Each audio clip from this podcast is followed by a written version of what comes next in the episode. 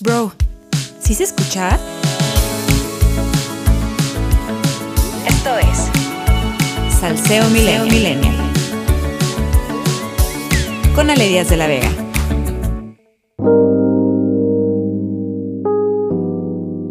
Hijo, mano, ya sé que yo me comprometí a hacer un podcast cada semana hablando del asunto más relevante, pero no es mentira. A veces como que se le aloca la canica a este gobierno y me cuesta muchísimo trabajo elegir cuál es el tema más relevante, pero finalmente me decanté por la reforma judicial. Así es que el chismazo esta semana va sobre ese tema y de cómo se está amenazando la división de poderes en el país. Se los voy a explicar. Bueno, ok, entonces les cuento. La mañana de este pasado viernes 23 de abril, la Cámara de Diputadas y Diputados avaló en lo general y en lo particular el paquete de reformas al Poder Judicial presentada en principio en el Senado de la República y que ha sido mejor conocida en medios y en plataformas digitales como Ley Saldívar.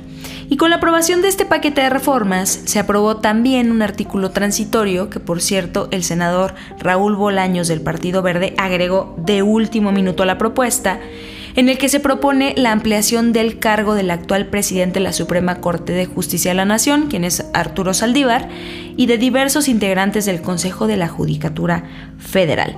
El tema es que este artículo transitorio viola la Constitución por tres razones principales. Primero, porque es una ley privativa, dado que va dirigida a una persona en particular, en este caso, el ministro presidente Arturo Saldívar. Segundo, porque el mandato de Saldívar como presidente de la Suprema Corte se extendería dos años más cuando la Constitución solamente permite cuatro años de presidencia.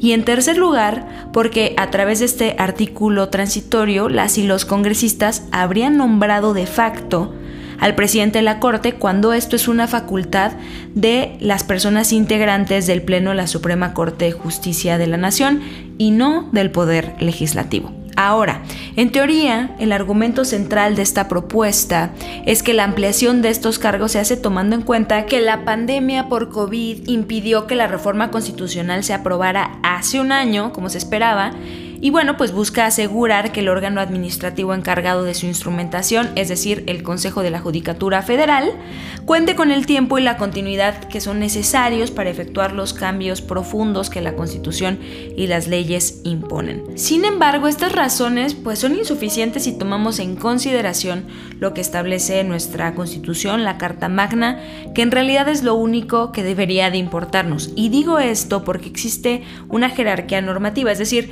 Existen instrumentos jurídicos con mayor peso que otros. El más, más, más importante en el modelo de Estado de Derecho en el que vivimos actualmente es la Constitución. Ninguna ley, ninguna norma, reglamento puede ir en contra de algún precepto constitucional y precisamente ese es el problema que plantea la aprobación del artículo transitorio del que estamos hablando. Por tanto, el problema de constitucionalidad que se nos presenta es obvio. Nuestra Constitución establece con muchísima claridad que el presidente de la Suprema Corte de Justicia de la Nación únicamente durará cuatro años en el cargo y que no podrá ser reelecto para el periodo inmediato siguiente. El artículo transitorio del que estamos hablando apunta a la ampliación de su encargo como presidente durante cinco años y once meses, lo que implicaría la conclusión del encargo de Arturo Saldívar a la par que el de la presidencia de Andrés Manuel López Obrador. De igual manera, nuestra constitución limita la duración del cargo de las y los consejeros de la Judicatura Federal a cinco años y con esta propuesta se amplía a siete años. Ahora bien, la cuestión va más allá de números. La realidad es que la ampliación de estos cargos atenta contra la independencia judicial y les voy a decir por qué. La independencia judicial significa que los jueces y las juezas, en general el Poder Judicial, deben estar libres de cualquier tipo de influencia por parte tanto de otro órgano del Estado o agentes externos, llamémosles poderes fácticos. Lo anterior en el entendido de que el Poder Judicial debe ser el guardián de los derechos de las personas, de la Constitución y de la ley, y por tanto debe contar con los mecanismos institucionales idóneos necesarios para resistir a las presiones del poder político y de otros sectores. Esta garantía es fundamental para el funcionamiento adecuado de una democracia, porque la independencia judicial constituye uno de los pilares del principio de separación de poderes y de las garantías del debido proceso. Para decirlo de otro modo, la independencia judicial es una condición indispensable para que la judicatura no resienta ningún tipo de influencia externa a la hora de tomar decisiones. Además, también hay que mencionar que la duración de los encargos de los juzgadores, así como del momento en que se nombran nuevos integrantes del Poder Judicial, juegan también un papel esencial en la independencia. De hecho, desde la reforma al Poder Judicial de 1994, se ha reconocido que es necesario que los plazos del ejercicio de los ministros sean distintos e incluso escalonados con respecto a las del Poder Ejecutivo y el Poder Legislativo, precisamente para robustecer el carácter apolítico del Poder Judicial. Ahora bien, las y los legisladores de oposición ya anunciaron que interpondrán una acción de inconstitucionalidad en contra del artículo transitorio del cual estamos conversando el día de hoy. La acción de inconstitucionalidad, para quienes no sepan, es un recurso legal que se tramita de forma exclusiva ante la Suprema Corte de Justicia, por medio del cual se denuncia la posible contradicción entre la Constitución y alguna norma o disposición de carácter general de menor jerarquía con el objetivo pues de preservar o mantener la supremacía de la Carta Magna y dejar sin efectos las normas declaradas inconstitucionales. Esto significa que sobre este tema de la ampliación del cargo del ministro presidente se tendrá que pronunciar el resto de los ministros que componen el Pleno de la Suprema Corte de Justicia.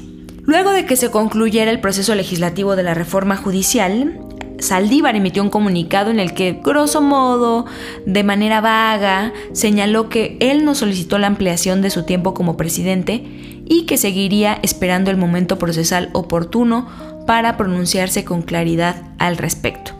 Aunque a algunas personas les resultó tibia su postura, de alguna manera yo también creo que, que fue así, fue una postura mediana, que fue un tanto ambigua, la realidad es que, en mi opinión, sí es respetuosa del proceso y eso es lo que necesitamos en este momento, que alguien maldita sea respete los procesos democráticos establecidos en la Constitución. Pronunciarse anticipadamente quizás habría calmado la ansiedad que muchas personas sentimos al ver fuertemente amenazada la división de poderes y el régimen democrático en nuestro país, pero podría prolongar los ataques del presidente hacia el Poder Judicial. Este asunto se discutirá pronto en el Pleno de la Corte y se necesita que 8 de los 11 ministros que lo integran voten en favor de su inconstitucionalidad para que el artículo transitorio pierda validez.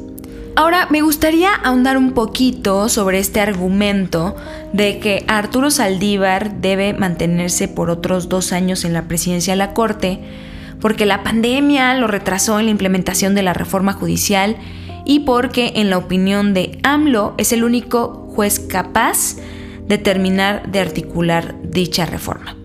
Para empezar, por ahí se dice que varios ministros, afines y antagónicos a la cuarta transformación, se dijeron molestos por las palabras del presidente y pues con toda razón, porque de ellas se infiere de alguna suerte que ninguno de los otros diez ministros tienen la capacidad ni la honestidad para presidir al Poder Judicial y encabezar las reformas aprobadas. Ahora, si este argumento fuera lógico, entonces pues debería de extenderse el cargo de todas las personas que toman decisiones en nuestro país, de todos los ministros y ministras, magistrados, congresistas, gobernadores, presidentes municipales y por supuesto no podría quedar excluido el presidente de la República. Y aquí está lo peligroso. Aunque el razonamiento anterior eh, no tiene ningún sentido, muchas personas especialistas en temas políticos y jurídicos han señalado esto como un experimento de reelección en el que Andrés Manuel López Obrador pues está midiéndole el agua a los camotes, explorando la posibilidad de ver si aprovechando su mayoría legislativa y cooptando al Poder Judicial puede sentar las bases para ampliar su mandato, no vamos a decir reelegirse, porque pues a final de cuentas él es el único hombre capaz de implementar los cambios de la cuarta transformación y la pandemia fue un factor determinante que le ha impedido lograr la gran transformación de México. El presidente y sus mayorías parlamentarias pretenden que su malentendida idea de justicia pueda justificar violaciones graves a la Constitución, pero en caso de que lo lograra perderíamos la última instancia disponible para quienes se oponen a los caprichos presidenciales. Con esto creo que se refuerza la idea de que la intención de Andrés Manuel en realidad es concentrar todo el poder. AMLO ya desapareció y desfondó a la mayor parte de los organismos autónomos que dan contrapesos o vigilan al gobierno. Ya demostró también que los periodistas y medios que critiquen o investiguen el quehacer administrativo de su gobierno serán tratados como enemigos públicos. Ya introdujo al ejército en la vida civil a un grado que no se había visto yo creo que desde los años 40 y ahora está haciendo maniobras para retorcer la constitución y a través del poder legislativo hacerse el control total del poder judicial. No quiero ser la típica que dice, así empezó Venezuela, pero vamos a dejarlo en que sí.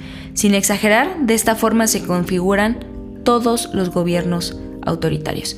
¿Qué podemos hacer para que una sola persona no concentre todo el poder? De momento, votar contrapesos en el Congreso. Un poder legislativo que el presidente no pueda controlar lo obliga a negociar y a generar consensos. Nuestro voto es, de verdad, sin exagerar, la última herramienta democrática de la que podemos echar mano y aún estamos a tiempo de defender la legalidad para ir en contra de la tiranía. Y con esta idea concluye el octavo episodio de Salseo Millennial. No se olviden de seguirnos en todas nuestras redes sociales, siempre se los decimos. Estamos en TikTok, en Instagram, en YouTube. Nos estamos escuchando por Spotify. Por favor, dejen sus comentarios, sus observaciones. ¿Qué están opinando? ¿Ustedes cómo ven la situación actual de México? Aunque sus ideas son opuestas, pues precisamente eso es lo que queremos escuchar para poder generar un debate público en el que puedan participar todas las personas posibles, porque acuérdense que el debate inicia escuchando este podcast, haciéndose de las herramientas analíticas, de las herramientas conceptuales para poder platicarlo y que finalmente los temas políticos no se queden en cúpulas intelectuales que pueden comprender la gravedad de la situación, sino que empecemos a hacer de esto temas que cada vez más personas empiecen a abordar, que estén interesadas, porque con Salseo Millennial opinar nunca había sido tan sencillo. Yo soy Ale Díaz de la Vega y nos vemos a la próxima.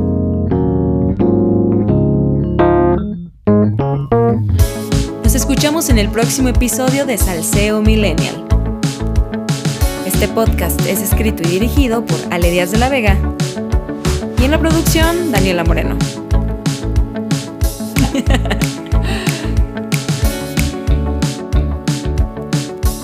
¿No puedes poner como un efectito?